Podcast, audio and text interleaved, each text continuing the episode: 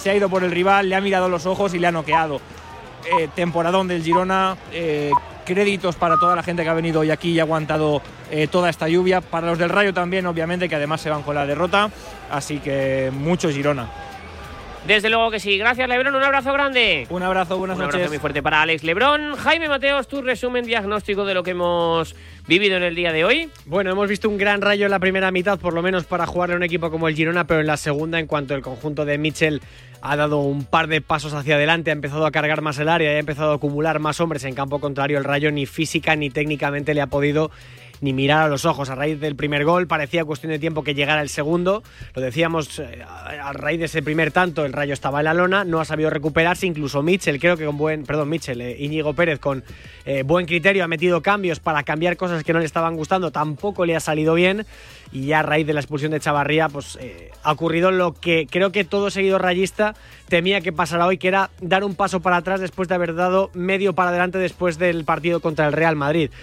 ¿Y por qué digo esto? Porque creo que el equipo, habiendo hecho una buena primera mitad, se ha llevado un resultado muy contundente eh, antes de un partido que va a ser crucial por la parte baja de la tabla. Si el Rayo llegaba con eh, ciertas dosis de confianza a ese partido, pues eh, yo creo que el seguidor rayista podía estar tranquilo, pero ahora con dudas después de lo visto en la segunda mitad hoy, para enfrentarte al Cádiz como como estás teniendo una temporada tan rara en casa, a poco que el Cádiz te genere problemas y te incluso te pueda ganar en Vallecas, eh, se puede empezar a hablar ya de miedo serio a una posibilidad de descenso. Por lo tanto, creo que hoy el Rayo eh, tiene que olvidarse de lo que ha ocurrido, quedarse con lo bueno, con la primera mitad, pero mejorar muchas cosas, como por ejemplo los duelos. Ha perdido el 60% de los duelos contra el Girona. Por lo tanto, sí creo que hay una buena base por lo que vimos contra el Real Madrid y por lo que hemos visto en esta primera mitad pero tiene que pedirle un poquito más Íñigo Pérez a los suyos si quiere eh, que el equipo empiece a sacar la cabeza porque se está metiendo en un lío grande. ¿eh? Desde luego que, que sí. Eh, es verdad, Jaime, lo único, y para terminar, Sí. que la zona de abajo está.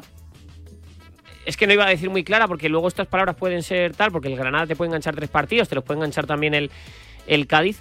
Pero es que, por ejemplo, el Almería yo creo que ya está descendido prácticamente y es que ganan muy poquito. Se ve ayer Sí. incluso con el Celta. Es que, claro, el Rayo está, creo que son siete por encima del descenso. Han echado a su entrenador con siete puntos por encima del descenso. Es que es tremendo. Sí, porque las sensaciones no eran buenas, pero igualmente es verdad que, que- que yo creo que muchos equipos están manteniéndose medianamente tranquilos por eso que estás diciendo. Es que está este año muy barata, quizás más que nunca la salvación. Que sí, que efectivamente el Granada todavía por sensaciones puede enganchar dos o tres victorias porque yo no veo eh, automatismos ni sensaciones de equipo muerto. Le pasa lo mismo a la Almería, que tiene un hándicap de puntos terrible.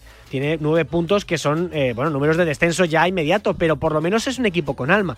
Al Cádiz le pasa menos, al Cádiz le está costando más.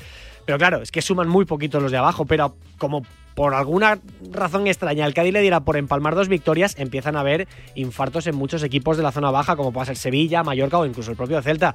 O sea que sí, yo creo que muchos equipos se están salvando de tomar decisiones drásticas eh, porque los de abajo no están sumando. Gracias, Jaime. Un abrazo. Un abrazo, chicos, buena semana. fuerte para Jaime Mateos. En nada resumimos con eh, Carlos Abati, buscamos al mejor, escuchamos a los protagonistas. Nos queda mucha noche de radio por delante. Pensar a lo grande no es abrir festivos para facturar un poco más. Es abrir tu tienda online para vender hasta en festivos. En Orange Empresas te ayudamos a crear tu tienda online para vender por internet tus productos de forma fácil y llegar a clientes de cualquier parte del mundo. Las cosas cambian y con Orange Empresas tu negocio también. Llama al 1414. La vida es como un libro y cada capítulo es una nueva oportunidad de empezar de cero y vivir algo que nunca hubieras imaginado. Sea cual sea tu próximo capítulo, lo importante es que lo hagas realidad. Porque dentro de una vida hay muchas vidas y en Cofidis llevamos 30 años ayudándote a vivirlas todas. Entra en cofidis.es y cuenta con nosotros. Securitas Direct, ¿en qué puedo ayudarle? Buenas, llamaba porque quiero instalarme una alarma. ¿Ha sufrido algún robo? No, pero lo han intentado mientras estábamos en casa de mi madre celebrando su cumpleaños y ya no me quedo tranquila. Pues no se preocupe. Si usted quiere, esta misma tarde le instalamos su alarma. Protege tu hogar frente a robos y ocupaciones con la alarma de Securitas Direct. Llama ahora al 900-103-104. Radio Marca. Escuchamos en primer lugar a Sabiño, futbolista del Girona. El MVP del partido, cómo sonríe, enhorabuena. É, estou muito feliz. É, um grande partido da equipe. Primeiro tempo muito difícil. É, pero a gente conseguiu o, o objetivo que a gente queria, que era os três pontos hoje dentro de casa. que era o mais importante. Sabiño, ¿cómo has celebrado ¿no? ese segundo gol? Te has quitado la camiseta, sabías que esto era amarilla, le has enseñado tu camiseta, no sé si al mundo, al menos eh, aquí en España ya te conocemos todos y has agarrado también el banderín. Não, é, eu gosto de comemorar assim porque é muito difícil fazer gol, então tem que comemorar mesmo.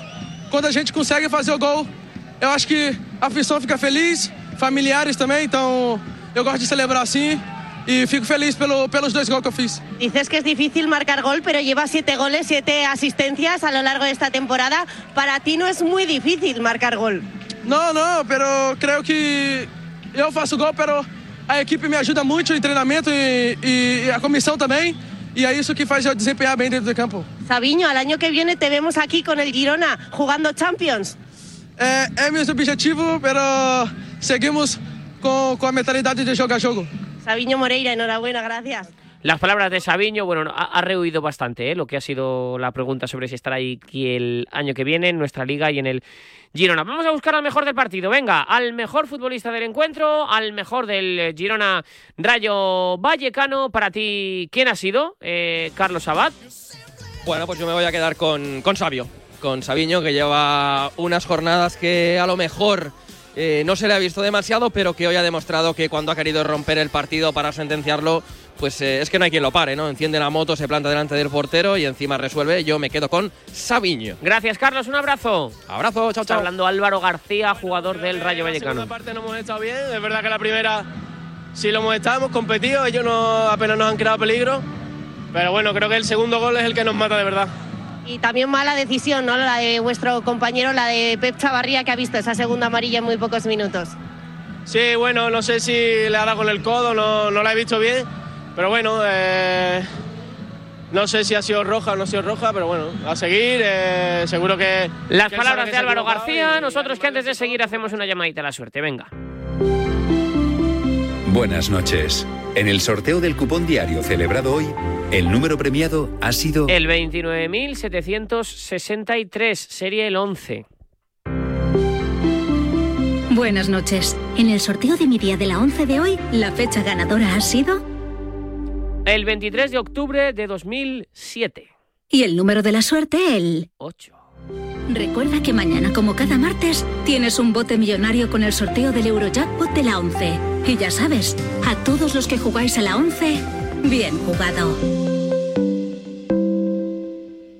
No es cosa de niños ni es cosa de viejos. El deporte rey es corazón de obrero. No es solo un balón entre dos porterías. Es una afición que llora de alegría. No queda obsoleto desde la Pangea. ¿De quién habrá sido esta super idea? 20 jugadores con sus dos porteros que algunos todavía llaman arqueros. El calor de la gente impacienta el ambiente que pita el de negro. Me gusta el fútbol porque soy Venga, recta final de este marcador de Radio Marca. Ahora seguimos escuchando a los protagonistas del partido entre el Girona y el eh, Rayo Vallecano, pero ya está por aquí Marcos Bernato. Hola Marcos, ¿qué tal? Muy buenas. ¿Qué tal, Parra? Muy buenas. Y con una nueva historia de estas de los lunes que nos gustan, este fútbol diferente y distinto. Sí, ese fútbol diferente y distinto. Y hoy te traigo una historia de un tipo que, valga la redundancia, ha hecho historia hace muy poquito con su selección, la selección de Palestina, y tiene una historia, mm, podemos decir, diferente a la de sus compañeros del equipo nacional, porque vamos a hablar ahora con Yasser Hamed, que nació en Leyoa, tiene una trayectoria en el fútbol vasco, estuvo en la cantera del Athletic Club, también pasó por el Leyoa, jugó en el Baracaldo y por circunstancias de la vida, pues terminó debutando de manera internacional con Palestina en el año 2019. Ahora nos contará cómo se enteró, cuándo decide tomar esa decisión de jugar. También es un trotamundos, Parra, porque te cuento que hace muy poquito que ha fichado por un equipo de Egipto y está jugando ahí en la primera división. Y hace muy poco, ya sabemos, lo fuimos contando aquí y actualizando en la radio del deporte, se jugó la Copa Asia. Bueno, pues Palestina hizo historia clasificándose a la fase final y estuvo cerquita de eliminar a la campeona, que fue Qatar. Así que si te parece, hablamos con el prota en el día de hoy. Venga, pues Yasser Hamed, ¿cómo estás? Muy buenas noches. Hola, buenas noches, ¿qué tal? ¿Cómo estáis? ¿Qué tal? ¿Cómo estás tú? Bien, bien, bien, bien. Justo acabo de. He llegado esta mañana de viaje, que hemos jugado eh, la Confederation Cup, eh, Cop- Copa Africana de, en Argelia contra un, un equipo de, de Libia y nada, muy bien. Ya estamos clasificados como primeras de grupo, así que contento. ¿Te ha, ¿Te ha, dado tiempo a pararte a pensar 10, 15, 20 minutos en lo que has vivido en estos últimos meses o no? Eh, no, la verdad que yo no sé mucho de, de, pararme a pensar y analizar y sentirme orgulloso de lo que de lo que voy consiguiendo, sino que me gusto, soy muy ambicioso y me gusta ir a por más. Eh, en los últimos años he vivido bastantes aventuras, eh, bastantes logros y vivencias, anécdotas de todo tipo. Y bueno, eh, la verdad que contento y aquí seguimos. Cada día una experiencia más. Porque tú ahora tienes 26 años, ¿verdad? Sí, sí, sí, soy de la generación del 97 y eso, de diciembre. De diciembre. ¿Tú, tú naces en Leioa, ha dicho Marcos. Yo sí, nací en Leioa, eh, tanto yo como todos mis hermanos, pero bueno, soy de padre palestino y de madre de Miranda de Ebro. Uh -huh. Y toda mi vida he estado en Leioa hasta que, hasta que decido, eh, se me da la oportunidad de jugar en, en, el extranjero y empieza ahí mi aventura. Gracias al haber sido internacional de, con la selección de Palestina. Claro, tú, tú naces en Leioa, empiezas a jugar al fútbol en el Leioa, entiendo. Sí, empiezo en el Laguna Artea, eh, que es como la escuela de Leioa, y, y, bueno, pues eh, de ahí me firma el Athletic Club de Bilbao, eh, donde estoy cinco temporadas y bueno, luego estoy en varios clubes de, de Vizcaya y de ahí ya cuando, cuando estaba en el Portugalete me, me contacta la selección y... O sea, es la, es la bueno, selección pues, de Palestina la que se pone en contacto contigo, ¿no? Sí, correcto. Eh, al final el seleccionador se puso en contacto conmigo, eh, vio la posibilidad de poder unirme, me, me, y bueno, eh, por la nacionalidad de mi padre y de toda la familia de mi padre, que son de Gaza, de Bet Hanun, y bueno, eh, pues eh, me uno a la selección y ahí empieza la historia. Uh -huh. eh, Yasser, ¿tú te lo habías planteado eso? ¿Era una conversación que había en, en, casa? De decir, oye, si me va bien en el fútbol, poder jugar con, con Palestina o siempre habías pensado en jugar con, con, España?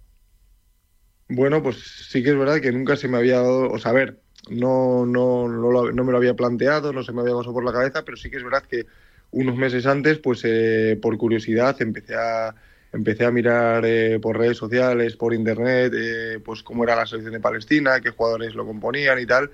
Y vi que había eh, cinco chilenos nacionalizados eh, para la selección y tal. Y sí que es verdad que unos meses antes eh, había visto un poco cómo estaba la situación allí y tal. Y justo casualidad, al de unos meses, pues me contactan y, y, empiezo con la selección y contento, la verdad. A nivel deportivo luego ha habido muchas, muchas cosas, pero entiendo, ya ser que el hecho de jugar con Palestina también es un poco sentimental, ¿no? Porque al final es verdad que entiendo que, que, que tu familia pues ahora eh, vive en una realidad que a lo mejor no existe en, en, Palestina o que es diferente, ¿no? Lo que se vive en, en España, en Miranda de Ebro, en Leyoa, eh, allá donde sea, pero entiendo que que todo el recuerdo que lleváis vosotros detrás de, gente que lo ha pasado muy mal también es un poco especial vestir esa camiseta, ¿no? Sí, bueno, eh, no sabes lo especial que es hasta que lo vives. Eh, al final eh, todo puede, puede ser, eh, lo puedes, te lo puedes imaginar, puede ser, pero hasta que no te pones en, en esa situación, eh, viajas a diferentes países, te pones la camiseta, vives un momento de, o sea, un, un conjunto de momentos eh, increíbles, pues no, no, te lo imaginas. Y sobre todo, eh, cuando suenan los himnos, eh, el saber todo lo que está representando, eso es increíble.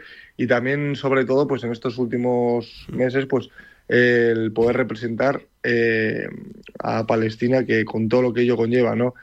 Eh, muchas familias, entre ellas mi familia, pues todo lo que está sufriendo porque es, es de, de, la franja de Gaza. Y, bueno, pues al final te, todo es un poco más emotivo, eh, eh, la piel se te pone un poco más de gallina y, bueno, el, cualquier pequeña cosa, cualquier eh, mínimo detalle es muy importante para poder hacerles felices y, y cualquier cosa que se, en la que se les pueda ayudar, pues todo es bienvenido por cualquier persona. Ya ser, toda esta situación cala mucho en el vestuario antes de un partido. ¿Es algo que tú crees que, que os une más? Eh, no sé si los capitanes lo comentan antes de ir a jugar, la sensación de, de, que estáis jugando también por los de fuera, de pensar en, en, toda la gente. ¿Es algo que comentáis mucho en el vestuario? ¿Cala dentro? Sí, sí, sí. Sobre todo al principio, cuando la situación era más reciente, pues eh, estábamos eh, todos los días pues viendo toda la actualidad, eh, comentando todo, eh, las caras un poco largas, ¿no? porque al final uh -huh. no es una situación fácil. Eh, algunos jugadores para poder unirse a la selección pues han vivido eh, algún momento bastante duro para poder salir del país, para poder, para poder unirse a la selección. eh, que al final queda como anécdota, pero bueno, sufres, vives momentos que no te imaginas y, bueno, sí que es verdad que es en el vestuario pues todos estamos más unidos eh, y, bueno, ahora sí que es verdad que la situación es eh, dentro del vestuario pues está un poco mejor, ¿no? Al final han pasado un, un par de meses, eh, pero bueno, eh, todo sigue en Palestina, todo sigue igual y esperemos que acabe pronto, pero sí que es verdad que eso nos hace estar más unidos que nunca y en, y en el campo pues eh, ese plus de motivación de, de poder eh, que estás representando a millones de personas que están sufriendo pues para, para dejarte la piel en el campo que es lo mínimo. ¿Y para ti cómo fue la, la adaptación a la selección palestina? Porque entiendo, claro, tú habías estado en clubes del, del País Vasco, habías jugado en el Leyoa, te llaman cuando estás en el Portugalete, como tú dices. Entiendo que, que es un cambio radical. No sé si vas allí eh, un poco con, con la, bueno, con, con miedo o con no saber con qué te vas a encontrar. Eh, ¿Cómo fue tu adaptación? ¿Fue fácil? Creo que caíste de pie también, ¿no? Porque creo que enseguida marcaste tu primer gol, pero no sé dentro del vestuario cómo te adaptaste, cómo fueron tus primeros pasos. Bueno, pues sí que es verdad que al, al principio pues era mi primera experiencia en el extranjero, iba con la selección eh, y claro, eh, me encontré pues eh, cualquier cosa para mí era nueva. Ya, y, y los primeros días fueron muy duros, pero en el sentido de que entré, eh, entré al país por Tel Aviv y, y, claro, me pusieron las cosas un poco complicadas para entrar al país. Eh, ya lo he contado alguna vez, pero no quiero recordar ese momento porque fue yo creo que el más duro de mi vida pero sí que es verdad que eh, al, vivir una situación que nunca has vivido en un país que es eh, un poco conflictivo, ¿no? Porque al final yo voy representando a Palestina, entro por por, eh, Israel y al final pues eh, te hacen te, te complican un poquito la vida, ¿no?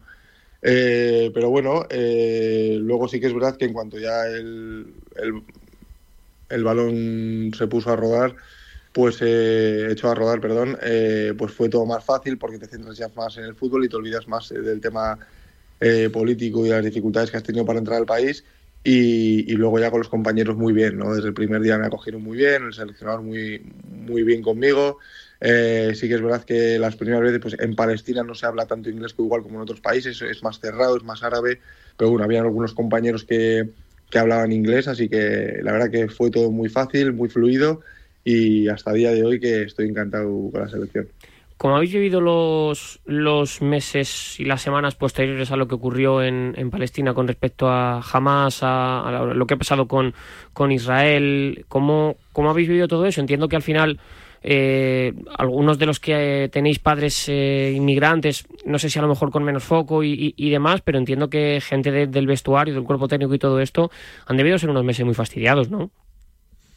Sí, bueno, eh, yo a mí no me gusta entrar en política, yo al final soy un deportista y, hablo de la situación dentro del deporte, pero sí que es verdad que, que por alusiones, por tener familia ahí en Gaza, pues sí que, que, que- te conmueve todo, eh, muchas familias están consternadas, eh, gente ha perdido a varios familiares, eh, incluso durante la concentración en la Copa Asia eh, algún jugador perdió a familiares, entonces al final es- no es una situación fácil, es muy difícil y, y más mientras estás eh, compitiendo a nivel profesional, competiciones importantes y, e intentar evadirte de, de todo lo que pasa en la realidad para poder centrarte en tu trabajo, ¿no?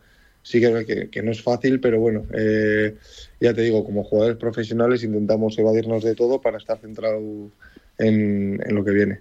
Eh, ¿Ha habido algún amigo, eh, alguna persona cercana a ti que, que cuando le dijiste que ibas a jugar con la selección de Palestina, teniendo en cuenta también, es verdad que a lo mejor uno no sabe lo que se está pasando allí hasta que no va, hasta que no se da cuenta, lo vive in situ, a España tú lo sabes bien, llegan una serie de noticias, otras no tal, pero eh, ¿ha habido algún amigo, compañero de clase, de instituto que te dijera, oye, mira, mejor que no juegues ¿no? Con, la, con la selección de Palestina o que no te animara por, por miedo a lo que podía estar pasando? Sí, bueno, al principio cuando fue todo muy reciente, en 2019, eh, cuan- cuando, ya pues la gente se entera, salen noticias de que voy a, a representar a Palestina y tal, pues la gente me escribe y la gente que no sabe y no está puesta en el tema y no, no controla la situación de lo que está pasando allí, porque lógicamente si hay peligro yo no voy. O sea, yo no voy a poner mi vida y la de mi familia en riesgo eh, lógicamente, pero bueno, yo me informo, eh, veo cómo está la situación y, y, lógicamente tú entras al país porque es seguro todo. Eh, y en caso de que no sea seguro, la selección se concentra en otros países, como hemos hecho, como hemos hecho muchas veces. Ahora, por ejemplo, nuestra, estamos jugando la clasificación para el Mundial y nuestra casa es Kuwait. Nuestros partidos en casa se juegan en Kuwait, como jugamos contra Australia la última vez. Entonces, eh, otras veces es Qatar, o las concentraciones se hacen en Qatar o en otros países. O sea, al final, cuando hay un mínimo de peligrosidad eh, o algo, pues eh, la concentración es en otro sitio. Entonces, yo me informé. Eh, sí que es verdad que había gente cercana que se preocupó por mi situación. Oye, pero ¿es seguro viajar allí? Pues yo dije, sí, es seguro. Entonces, no, no hay ningún problema. Y al final, para mí. Eh, el, el, pasar un poquito de peligro o lo que sea por representar a Palestina no está de más, ¿no? Al final eh, yo voy yo voy con la selección sabiendo la situación y, bueno, encantado de, de poder eh, dar ese plus a, la selección. Eh, ya sé, yo te quería preguntar, me ha llamado la atención cuando has mencionado que en la misma Copa Asia recibíais pues, noticias dramáticas que afectaban a, parte de, del vestuario y estos momentos han coincidido precisamente con probablemente el momento dorado en la historia de, del fútbol palestino, que es la Copa Asia que acabáis de hacer. ¿Cómo conseguís evadiros de eso? ¿Cómo conseguís separar el drama que está viviendo el país con, con el deporte para seguir eh, firmes y con, y con la mente puesta en el fútbol? Bueno, pues sí que es verdad que durante la Copa de Asia pues eh, estábamos saltando de todas las noticias, pero sí que es verdad que menos que los meses anteriores. Es decir, estábamos centrados en, en, en que era una competición muy importante, la llevábamos preparando bastante tiempo, eh, sabíamos lo que queríamos, que era eh, mínimo pasar de grupos, lo conseguimos el primer objetivo, haciendo historia. Y, y, bueno, ya te digo que intentamos eh, mm. no estar tanto eh, a, a, leer las noticias, ¿no? Estábamos eh, concentrados en el hotel como, como una piña, eh, entrenando todos los días. Sí que es verdad que durante el campeonato allí pues teníamos que hacer varias entrevistas eh, a pie de campo en los entrenamientos y tal, y pues te preguntaban por la situación y nosotros no entrábamos en política, lógicamente, mm. y nos centrábamos solo en, en, poder ganar, pasar de grupos, eh, hacer historia y hacer sobre todo todo lo que estábamos haciendo era por, por todos los palestinos, no solo los que están en Palestina, que están sufriendo sino por todos los palestinos eh, en el mundo, que hay, hay bastantes eh, exiliados. Y bueno, eh, pues por todos ellos y sobre todo por los de Gaza, eh, pues eh, dar un plus y estar súper motivados para darles una alegría, porque para ellos, yo cuando pasamos de grupo, pues recibí hasta mensajes de mucha gente de Gaza que, que les sacamos una alegría y yo flipando porque estaba bastante sorprendido porque digo, con todo lo que tienen allí, pues el que les saque una sonrisa a esto, pues es bastante, bastante grande, ¿no? Pues mira, creo que nos tenemos que quedar con ese mensaje que al final el fútbol una, el fútbol ayude y el fútbol sirva, ¿no? Como elemento de donador de felicidad, que yo creo que también es para lo que para lo que está y para lo que seguramente todos jugáis. Ya ser que te agradecemos mucho este ratito en sintonía de Radio Marca. Teníamos muchas ganas de, de compartir un rato de radio con, contigo, de conocer tu, tu historia. Eh, ¿qué, qué, objetivos tenéis en el club ahora hasta final de temporada? En, en, en Egipto estás, ¿verdad? Sí, eh, justo después de la Copa de Asia, pues eh, firmé en un, en un, club muy grande de, de Egipto, uno de, los, uno de, los más grandes de, de todo África. El Zamalek, ¿no? Medio. Sí, el Zamalek. Es uno, ya te digo, uno de los más grandes de África y de todo Oriente Medio, muy conocido, con muchos fans en, en, en Oriente Medio y en África. Y, y bueno, pues eh, estamos, estamos clasificados ya para cuartos de final de, de la Confederation Cup, que es como sería la UEFA en Europa. Normalmente juega Champions este equipo, pero bueno, este año juega la, como la, la, UEFA que se llama Confederation Cup aquí en África.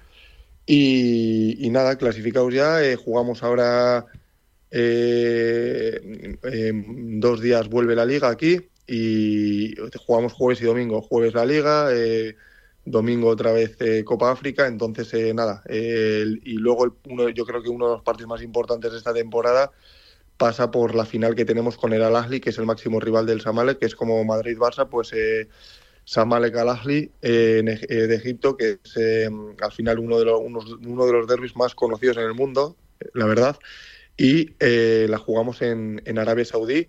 Anda, mira. el día 8, el día 8 de, de marzo, si no me equivoco, en el estadio donde jugaron el Nasser de Ronaldo con, con el Inter de Miami de Messi, pues en ese estadio nuevo que hay en Arabia Saudí se juega, se juega la final el 8 de marzo. El jueves vas con el Atlético, ¿no? Hombre, yo con el Atleti siempre. O sea, tú eres del Atlético.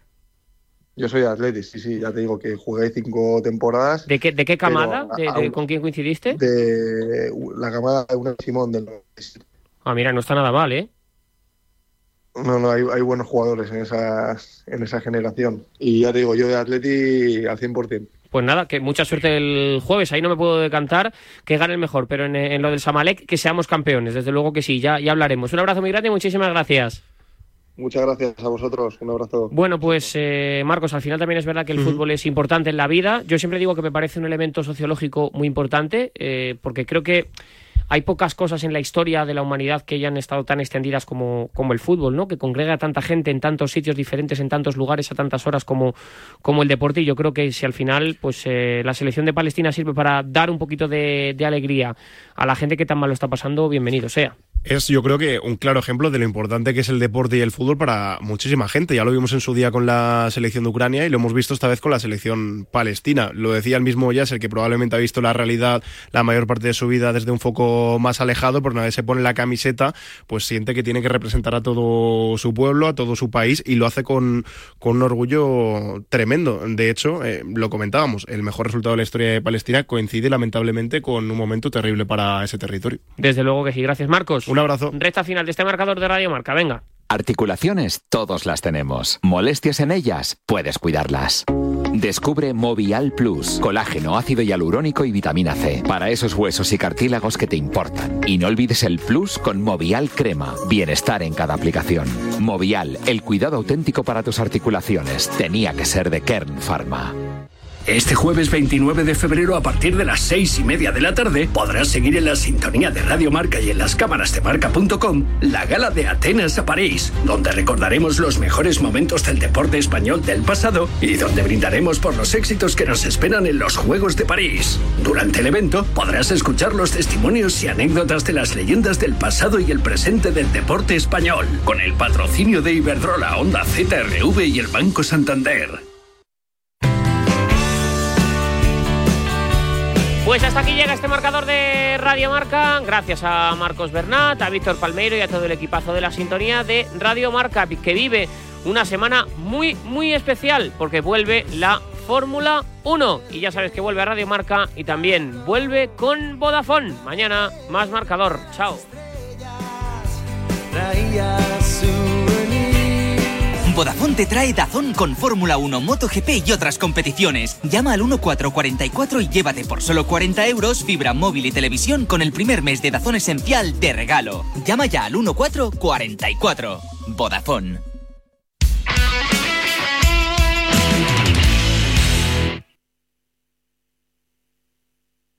Coche.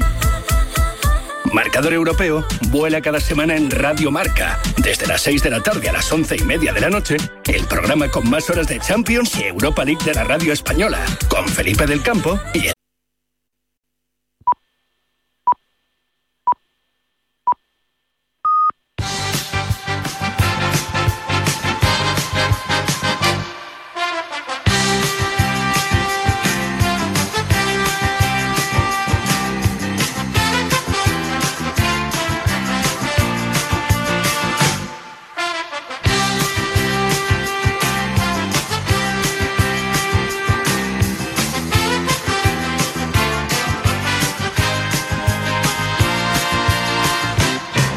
noches, gente guapa, simpática y maravillosa de este país deportivo.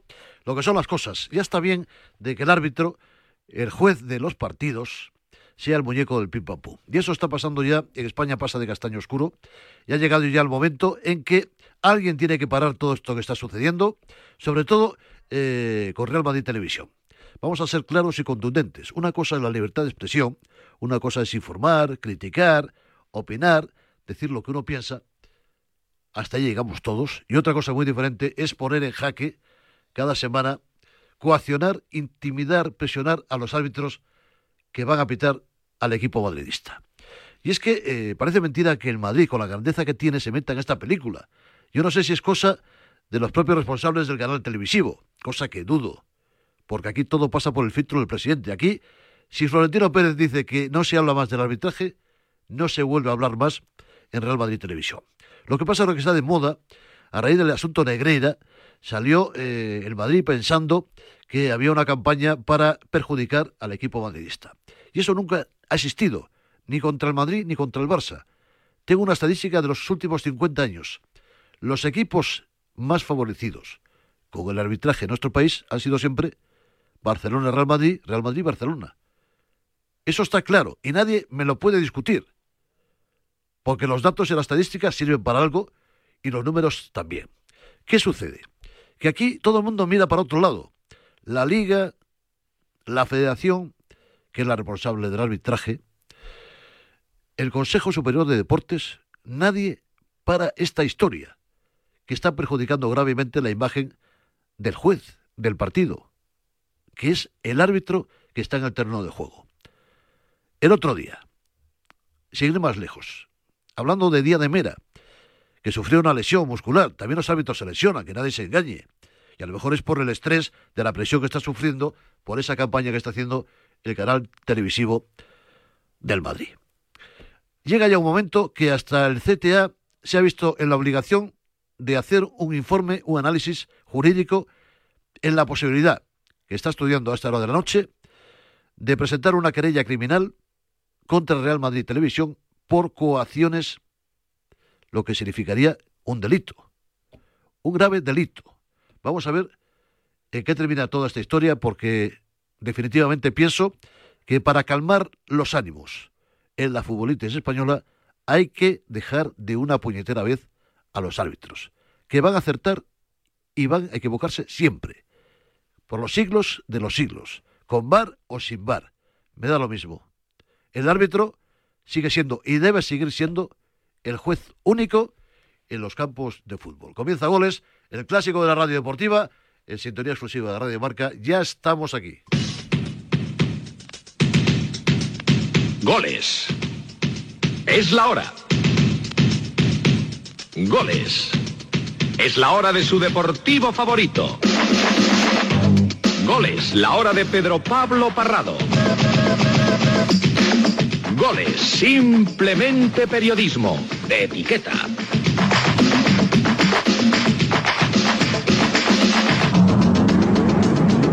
De ahora mismo en Montilivi, Girona 3, Rayo Vallecano 0.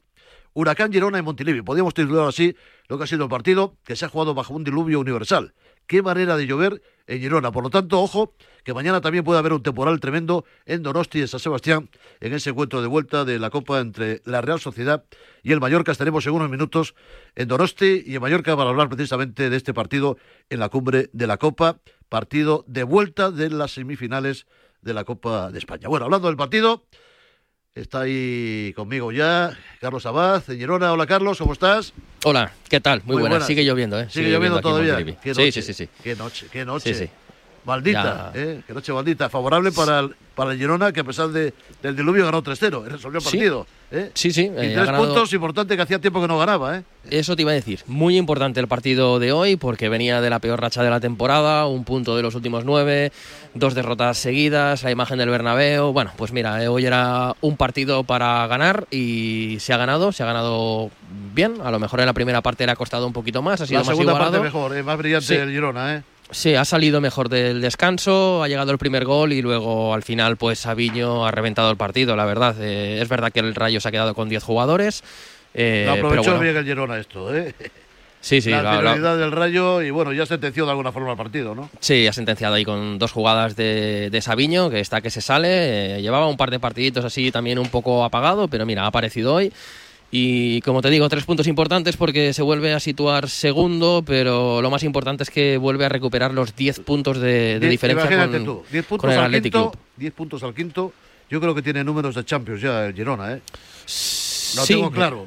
Sí, a ver, eh, Mitchell ya abiertamente en ruedas de prensa y demás eh, ya ha dicho que el objetivo eh, de aquí a final de temporada es eh, mantener esta plaza de Champions y bueno, eh, ya se intuía ¿no? desde hace jornadas que decíamos, bueno, si no se mete en Champions, lo mismo es una pequeña decepción, tal. Bueno, pues ahora ya incluso Mitchell habla de, de jugar la máxima competición eh, la temporada que viene y hay que aguantar esos 10 puntos de ventaja con el Athletic Club hasta final de temporada. Quedan 12 jornadas por delante, ya van quedando menos. ¿eh? Ya queda quedan, menos, ya queda menos. Quedan 36 puntos solo y tiene 10 puntos de ventaja, así que... Temporada para eh, la historia este Girona de Mitchell, ¿eh? Ojo, Sí, ¿eh? sí, hombre, sí, temporada para la historia, pase lo que pase. Incluso si llegara el Athletic Club a adelantarlo y quedara quinto, También. oye tú, El golpe de temporada- Champions, sí, señor, lo que ha dado hoy, ¿eh? En este partido, Carlos, frente Sí, sí. a- al Rayo Vallecano. Bueno, está también aquí a mi lado Pablito Villa, que es la voz del Rayo. Hola, Ujú. Pablo, ¿cómo estás? Hola, Parrado, ¿qué tal? ¿Cómo estás? Bueno, vamos a ver. Eh, Íñigo Pérez, era la gran esperanza Sí. de Martín Presa. De momento, dos partidos.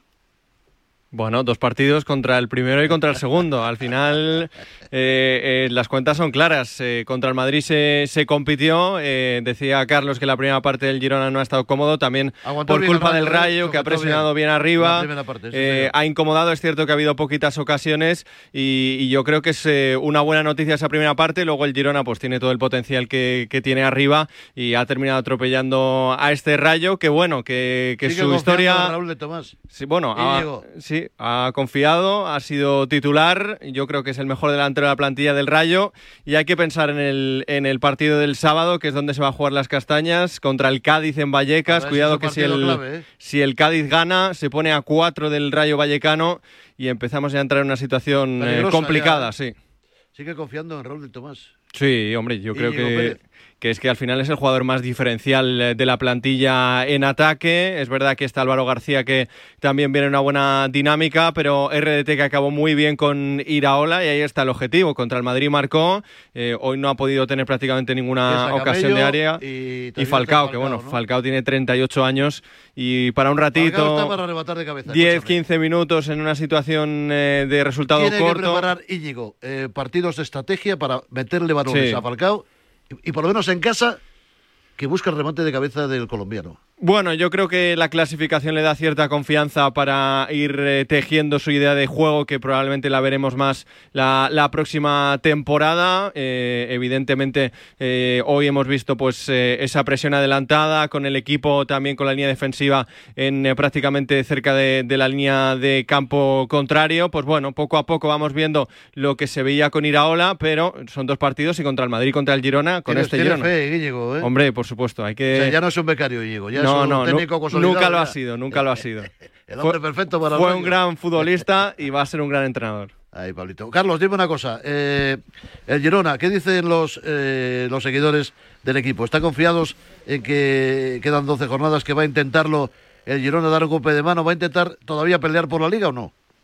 Bueno, bueno, bueno, pelear por la liga, si se da la situación de por lo que sea, el Madrid pincha y pasan las jornadas y estás ahí, pues oye, bienvenido sea. Pero, Pero, no, tiene los pies en el suelo, no como Xavi, que dice, Sí, tiene otro discurso Xavi. ¿eh? Sí, sí. Xavi dice que todavía hay liga. ¿Eh? Sí, sí, no. Aquí, aquí va a ser que no. Eh, aquí todavía hay Champions. Aquí el objetivo, ya te digo, es eh, intentar mantenerse ahí en esos cuatro puestos. Incluso no se piensa en el Atlético de Madrid, que ahora mismo va por detrás. Bueno, el Barça también, pero ni siquiera en eso se piensa. El, el objetivo es mantener la distancia con Athletic Club y ya está. Oye, que pasan las jornadas y quedan tres jornadas y estás a dos puntos, pues oye, mm, ya puestos, ¿no? Pues, pero para nada, para Mira, nada se Madrid, piensa en eso. es- Barcelona, Girona y queda una cuarta plaza que se la van a jugar. El Atlético de Madrid y el Atlético de Bilbao. Fíjate lo que te ¿Sí? digo. ¿Tú crees? ¿Va a ser así? Sí, va a ser así, va a ser así. Va a ser así. ¿eh? No, Bueno, soy, no, soy, no soy adivino, ¿eh? pero la intuición eh, me hace pensar esto, tal y como está el patio. ¿eh? Tal y como está el patio. Pero bueno, veremos en qué termina toda esta historia. Don Carlos, felicidades como siempre, querido amigo. Un abrazo. Un abrazo fuerte. Bueno, Pablito, eh, vamos a esperar. El Rayo va a sufrir, ¿eh? Bueno, Quedan 12 eh, jornadas. Yo creo que ese la partido es suerte clave. que tiene, que está barata la permanencia este año. Ese partido del sábado es clave porque si ganas te pones con un más 10 eh, que ya es prácticamente definitivo, pero si pierdes pues te pones con cuatro puntos de, de ventaja, luego vas a Vitoria, también el Alavés está en una situación que es verdad que va recuperando buenas sensaciones, Y pero el Celta está también sí, ahí. el Celta, Uy. bueno, Vamos a ver qué pasa. El Rayo tiene que jugar todavía en casa con el Granada, con el Almería, así que tiene partidos importantes de aquí a final de temporada, pero ese del Cádiz va a ser una auténtica final. Entonces confiamos todavía en Raúl de Tomás, en RDT, hay que confiar en Que para este, mí sigue siendo un paquete, pero eh, importantísimo. en este equipo que tiene argumentos de sobra, yo creo que para no sufrir. A mí no me engaña Rol de Tomás, ya te Bueno. lo. A por eso sí lo engañado. A mí me sigue A mí no me engañando engaña. también, a mí me sigue engañando Sigue también. teniendo fe todavía. sí, Rol de todavía también, Bueno, sí, sí. Pues nada, lo dejamos ahí entonces, querido. Lo veremos. Lo Abrazo, veremos. Parrado. Michel, vamos a escuchar al técnico del Girona y también a Íñigo, el técnico del Rayo. Si es por lesión o por una jugada de un lance del juego, lo entendemos. Pero sabiendo que te van a sacar amarilla eh, por quitarte la camiseta, pues no nos gusta. No nos gusta que lo haga. Eh, es verdad que la alegría de- del gol, eh, él no lo piensa mucho, pero tiene cosas que mejorar. Y evidentemente esta es una de ellas. Bueno, me, me duele el resultado, sobre todo por los jugadores. Eh, han hecho un esfuerzo muy grande, sobre todo cuando nos hemos quedado con 10. Hemos ido ya un poco a la desesperada, asumiendo muchos riesgos y sabiendo que además ellos eh, encuentran eh, los puntos débiles y bueno, nos han penalizado. Vodafone te trae Dazón con Fórmula 1, MotoGP y otras competiciones. Llama al 1444 y llévate por solo 40 euros fibra móvil y televisión con el primer mes de Dazón Esencial de regalo. Llama ya al 1444. Vodafone. Hace nada eras un bebé. Y mírate, todo un hombre. Con tu trabajo, tus amigos, tu casa. Ay, estoy muy, muy orgulloso de ti, hijo mío. Gracias. ¿Puede arreglar la cisterna o...? Tengo que encargar una pieza, pero sí, hijo mío, sí.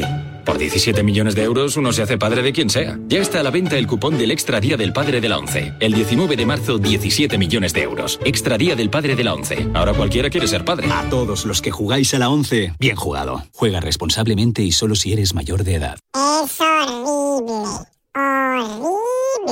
¿No te gusta el precio de la luz? No la pagues más. Pásate al autoconsumo. Digamos basta. Ahora es el momento. Con los precios actuales ya no hace falta ser ecologista. Economistas, bienvenidos. Por fin hay otra luz. Factor energía. ¿Lo veis?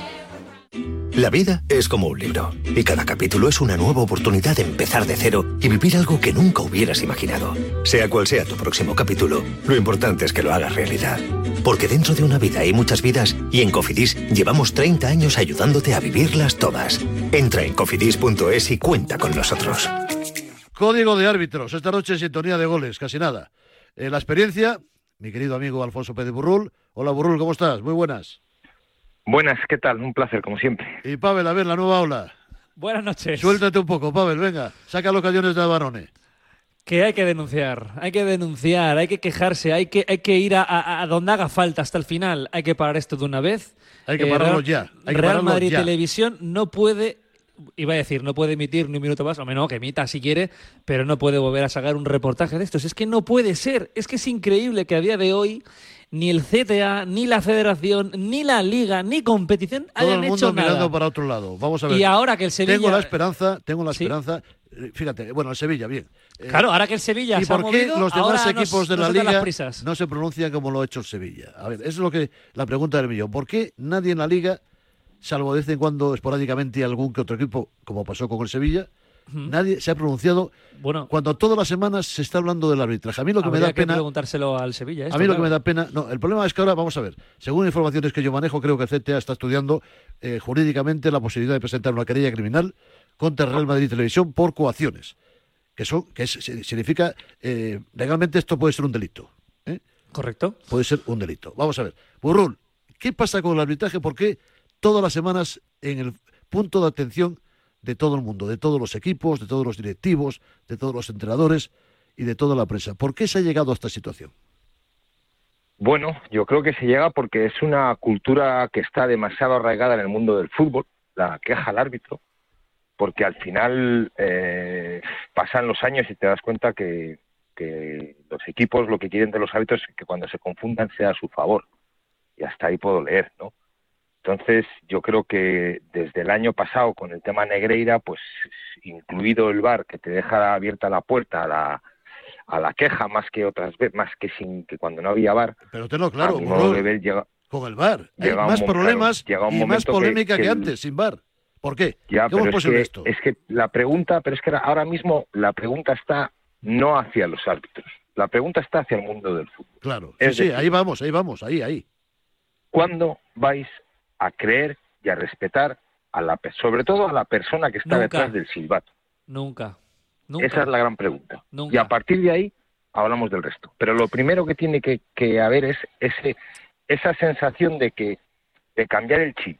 Quiero decir, ¿qué ocurre? Yo, ¿qué es lo que pasa en, en el mundo del fútbol muchas veces? Pero esto, Que esto ha cambiado equipo- mucho, Burrul, esto ha cambiado mucho, te lo digo Pero yo, es que- ya lo pero ¿sabes conozco que bien. cambia es la mentalidad? Que yo comía y cenaba no- con los yo árbitros no me quejo- antes de los partidos y hablaba con ellos después de los partidos. No, y ahora no puedes. Te hablo de la época, Pepe Plaza era el presidente. Ahora no de- puedes. Te hablo de árbitros como Jacinto de Sosa, desaparecido ya, para descanse, ¿eh? Soriano Ladrén, de José Donato Pérez Pérez, en fin, de, de- de la mayoría, de la mayoría, hasta de Guruceta, era amigo mío. Pero ¿eh? chicos, una cosa, hablabais de la, de la polémica. ¿Por qué ahora hay más polémica con el VAR? Porque tú antiguamente, cuando el VAR, el árbitro se equivocaba, tú analizabas la decisión del árbitro. Solo eso. Y, y al final te resignabas. Pero es que ahora tienes doble análisis. El del árbitro, que no estás de acuerdo, y, y luego el del VAR, que tampoco lo estás. Por eso se, se duplica eh, el- la polémica. Y acabo.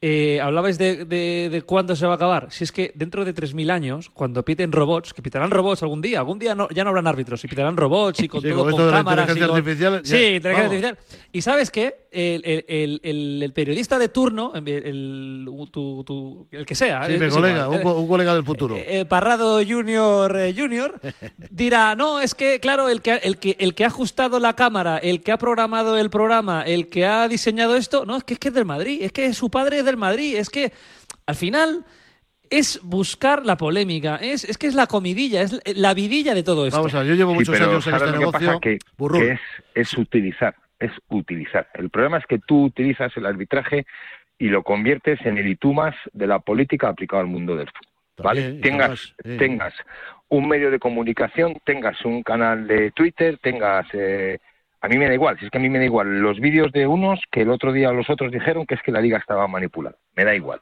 Entonces, ¿qué ocurre? Que tiene que haber por encima de ellos una, un ministerio de deporte, tiene que haber una liga, una patronal de clubs, tiene que haber una ent- entidad que organiza la competición, que es la federación, que ellos son los que tienen que proteger a sus árbitros. Es verdad, eso ¿vale? es, es Porque verdad, una cosa es la, la, la queja y el cabreo que puedes tener el domingo después de que el árbitro no te ha pitado dos Pero ya- penaltis. ya y no vale eso. Vale. Eso ya no vale. Eso ya no vale. Pero es que, ya, pero es que eso es, eso es lo primero. Mientras que eso no ocurra, al final, eh, ¿en qué lo estamos convirtiendo? En la Pues es que selva, estamos esto es la selva. en- es decir, en echarle la culpa al empedrado siempre en forma de árbitro. Pero a mí lo, Entonces, ¿qué lo- lo ocurre? que me llama la atención es que antes los grandes equipos siempre han sido los más beneficiados. Yo tengo una estadística de los últimos 50 años. Claro. El Madrid y el Barcelona siempre han sido los más favorecidos. Porque el Madrid y el Barça llegan más a las áreas. Claro, es claro. más fácil que te Pues beneficien, sí, es es normal. Es normal. Es, verdad, es verdad. Pero bueno, ahora mismo que el Madrid y el Barcelona estén en una dinámica y en una política, dices tú, tú bien lo que dice Laporta y Xavi, que la liga y la competición está adulterada, el Madrid utilizando su propio canal de televisión como artillería pesada Pero ¿sabes para condenar es eso? arbitraje. Pero tú sabes por qué es eso, porque hay equipos que no interpretan el deporte en clave de que se puede perder y se puede ganar. Y que cuando se pierde no siempre es culpa de alguien. Ese es el problema. Entonces hay otros equipos que quizás están más acostumbrados a ganar, a perder. Entonces por ahí ya te viene un poco la necesidad. Y la necesidad la conviertes en eso. O, o es que, ¿qué ocurre? Que el año pasado había Barça TV, ¿correcto? Hasta el año pasado ya Pero nunca Barça Este TV no hizo nada Barça parecido. Eh, Alfonso, nunca Barça TV hizo nada parecido. Nunca, jamás. No, no, pero tú imaginaros este año si fuera como el pasado, que también había Barça TV. Pero yo lo que creo que no tenemos que poner el foco ahí, porque al final lo que, lo que está claro que si queremos ser la mejor liga del mundo y presumir de ser la mejor liga del mundo, no podemos ser los campeones mundial de estar todo el puñetero día sospechando del árbitro, dudando del Sí, árbitro. sí, y bajo sospecha el arbitraje. La- tristemente y lamentablemente. no puede ser. Es que da la impresión Mucho de que... menos decir Claro, que el la gente- eufemismo, perdona, el eufemismo no es que el, el VAR ha llegado para hacer el fútbol más justo, ya, pero Nada, no lo creo. ¿en qué consiste para el mundo del fútbol que sea más justo? Antes En el que fútbol árbitro no se estaba- sea a mi favor y punto. Burrul, el fútbol no estaba está. antes y el arbitraje bajo sospecha. No Nunca estaba ha en la ecuación, Nunca, correcto. Nunca. No, correcto. Y ahora está bajo sospecha. ¿Por qué? Porque alguien lo está alimentando. Y nadie lo frena. Y yo creo que el, el CTA debe, vamos a ver, jurídicamente debe meter mano en este asunto y llegar hasta el fondo. Yo lo siento. Para mí no es una cosa la libertad de expresión que yo apoyo y defiendo a muerte, porque es mi obligación, y otra cosa es coaccionar. Incluso que lo Intimidar, hiciera. incluso presionar. que lo hici- Incluso que hiciera Al juez, cualquier- al juez de un partido. Ojo, al juez de un partido. Pero incluso que lo hiciera cualquier medio de comunicación eh, a- ajeno a un club de fútbol. que lo hiciera claro, Radio Marca o el, el- cualquiera, o cualquiera. Marca o, el diario, el que sea. Cualquiera. Todavía te dices, bueno, pero que lo haga el- la televisión de un club. Es que es ridículo. Es ridículo que nadie haya hecho nada y porque ahora el Sevilla ha levantado la, la voz de alarma, ahora nos estamos empezando a mover. Si llevamos ya toda la temporada con esto, ¿cómo es posible que nadie haya, haya movido un dedo? Es increíble. ¿Qué te parece, Burrul? La postura Bueno, que está adoptando, que sí- está analizando el gabinete jurídico de. a ver, es que, es que el arbitraje son hay miles de árbitros en toda España y, la- y el arbitraje lo que no puede es permitir, o sea, el que es juez, el que es árbitro, lo que no puede es permitir eh, que se le trate así. O sea, la sociedad cómo evoluciona. No queremos violencia en las aulas, no queremos violencia de género, no queremos violencia en la carretera. Queremos valores. Estamos todo el día llenándonos la boca de esos valores. Y de repente el mundo del deporte y el mundo del fútbol le, le subroga al, al árbitro que él no, que él no tiene derecho ni a la protección, ni a la velocidad, ni a sus... No, no tiene derecho a nada. Simplemente es el muñeco del pim pam pum. Surrealista. Es el Surrealista. muñeco, y es además es que fácil transmiten algo. Claro. pero además es, es que encima transmiten algo que realmente no existe. Que el problema de todo esto es que eso no existe. O sea, llevado a un, prau- a un partido de fútbol, el que ha pisado un prau sabe que eso no existe. No existe, porque entre jugadores y, y- y árbitros la- hay lo que hay, pero hay buen entendimiento. Claro que lo hay. La gente se lleva bien. Los jugadores son gente deportista. Pero yo, mira, yo si, me, si me- me permitís un ejemplo de ayer, yo he visto a Tony Cross ayer. No sé si la habéis Sí, visto. la jugada de Tony Kroos, sí. Joder, yo, y yo qué pensaba, joder, este hombre, que es un hombre que lleva toda la vida alemán, que es que no, es un tío que se caracteriza por el respeto, por la educación, ¿sabes? Son jugadores que llevan toda la vida, que no han dado un No, no, problema. eh, ¿no? muy alemán, muy decía, deportivo, joder, sí, sí. Hasta este hombre le he visto ayer con Desquiciado, un, sí, sí, un fuera- gesto por sí, una falta, que, que es Por una, una falta, falta- que no me digas que era un penal. Fuera de sí. Y estaba ya eh, Carlos, era Carlos ya el árbitro en ese momento, me No, parece, no. O era todavía No, no, era- el día de Mera todavía. Era el primer tiempo. Era el primer No, si es que fue Sí, es era día de Mera, correcto. primer tiempo, me parece. Pues O imagínate sea, que, no, decir, que, que ves esa crispación y dices, "Jo, macho, que no te pita una falta, vale, pues igual era falta, pero ¿cómo te has puesto, no? Claro, hablando de Kroos, eh, ojo. llega un momento... Tony Cross, sí, sí, Claro. sí. Era Cross, era Kroos. O sea, era, era Díaz de Mera todavía cuando pasó lo de Cross. Pero a mí me gustaría oír al, al Consejo Superior de Deportes, Sí, que que, diga es el algo que tutela el deporte de este país. Me gustaría oír qué le, qué le parece, al- pero más allá de, de una declaración de estas de ocho o nueve líneas que quedan muy bonitas. De verdad, me gustaría ir algo que, que cogieran algo serio y decir, señores, no podemos, como, como, como entidad que protege el deporte y los valores del deporte, no podemos permitir en este país, si encima queremos ser la mejor liga del mundo, que se trate así al árbitro. Alguien tiene que liderar eso. ¿Qué ocurre? ¿Que tienen que ser los propios árbitros? Seguramente. Pero ojalá fueran la, Sí, sí, la federación, la liga, el Consejo la Superior de liga, Deportes. la patronal, la la, patro- sí, AFE, ah, sí, la, la AFE también. de futbolistas, también, que igual le diga a los jugadores, sí, mira, vamos a ver si nuestro sueldo también está un poquitín... por-". Que si son muchas cosas, ¿por qué? Porque al final, que es que no se va a seguir equivocando en árbitro, pero ¿cómo no te vas a equivocar Claro, cuando tienes dos ojos eso en no- el minuto 77 de un partido que no te da tiempo ni a ver las cosas? Toda la vida va a pasar. Un día, un día parado te contaré por qué hay árbitros en el fútbol. Otro día, otro día, que ahora, no, ya no, ya ¿no? cabe. Se nos va el Pero tiempo, se nos va el que tiempo hoy, sin árbitros no hay fútbol, quédate con eso. Tenlo claro, los jueces son fundamentales. Bueno, es. Burrul, Pavel, un abrazo fuerte a los dos. Hasta pronto. Aquí Un abrazo. Cuidaros. Sintoniza con Pedro Pablo Parrado, tu periodista favorito. Don Carlos Carpio, aquí está la doble C de marca, querido amigo, su director. Buenas noches. Muy buenas noches, Parrado. ¿Cómo estás? ¿Bien? Bien. ¿Estás mejor que Davis? Estoy mejor que Davis. Davis está muy ilusionado, ¿eh? No me extraña. Buen, buen defensa, a mí me gusta. Buen lateral, ¿eh? Sí, sí. Joven, lateral ¿Es joven. el mejor lateral que hay ahora mismo en Europa? Transfermarkt dice que sí. Dice que con balón de 23 70 millones de años, con ese perfil, le da un balón de, de 70 millones de euros. eh, y, y bueno, y por eso lleva el Madrid tiempo detrás de él y yo creo que lo tiene lo tiene con toda la salvedad que hay que poner porque queda la negociación con su club. A Davis le queda un año de contrato, pero yo creo que lo tiene muy cerca. ¿eh? Él quiere venirse al Madrid, además. Quiere no quiere venirse- renovar como el Bayern. No, él quiere venirse al Madrid ya. O sea, ya, esta temporada, este verano, vamos. Eso es, que es lo mismo que le pasó el año pasado a eh, Jude Bellingham. Jude Bellingham llegó y le dijo el año pasado a su club, miren, eh, les, yo les quiero comunicar que yo ya he tomado una decisión. que es que Eso lo hizo cuando con el Dortmund. Jude Bellingham al Dortmund le dijo a la directiva del Dortmund yo voy a jugar en el Real Madrid cuando acabe mi contrato. Esa es una decisión que tomo yo, pero me queda una temporada de contrato.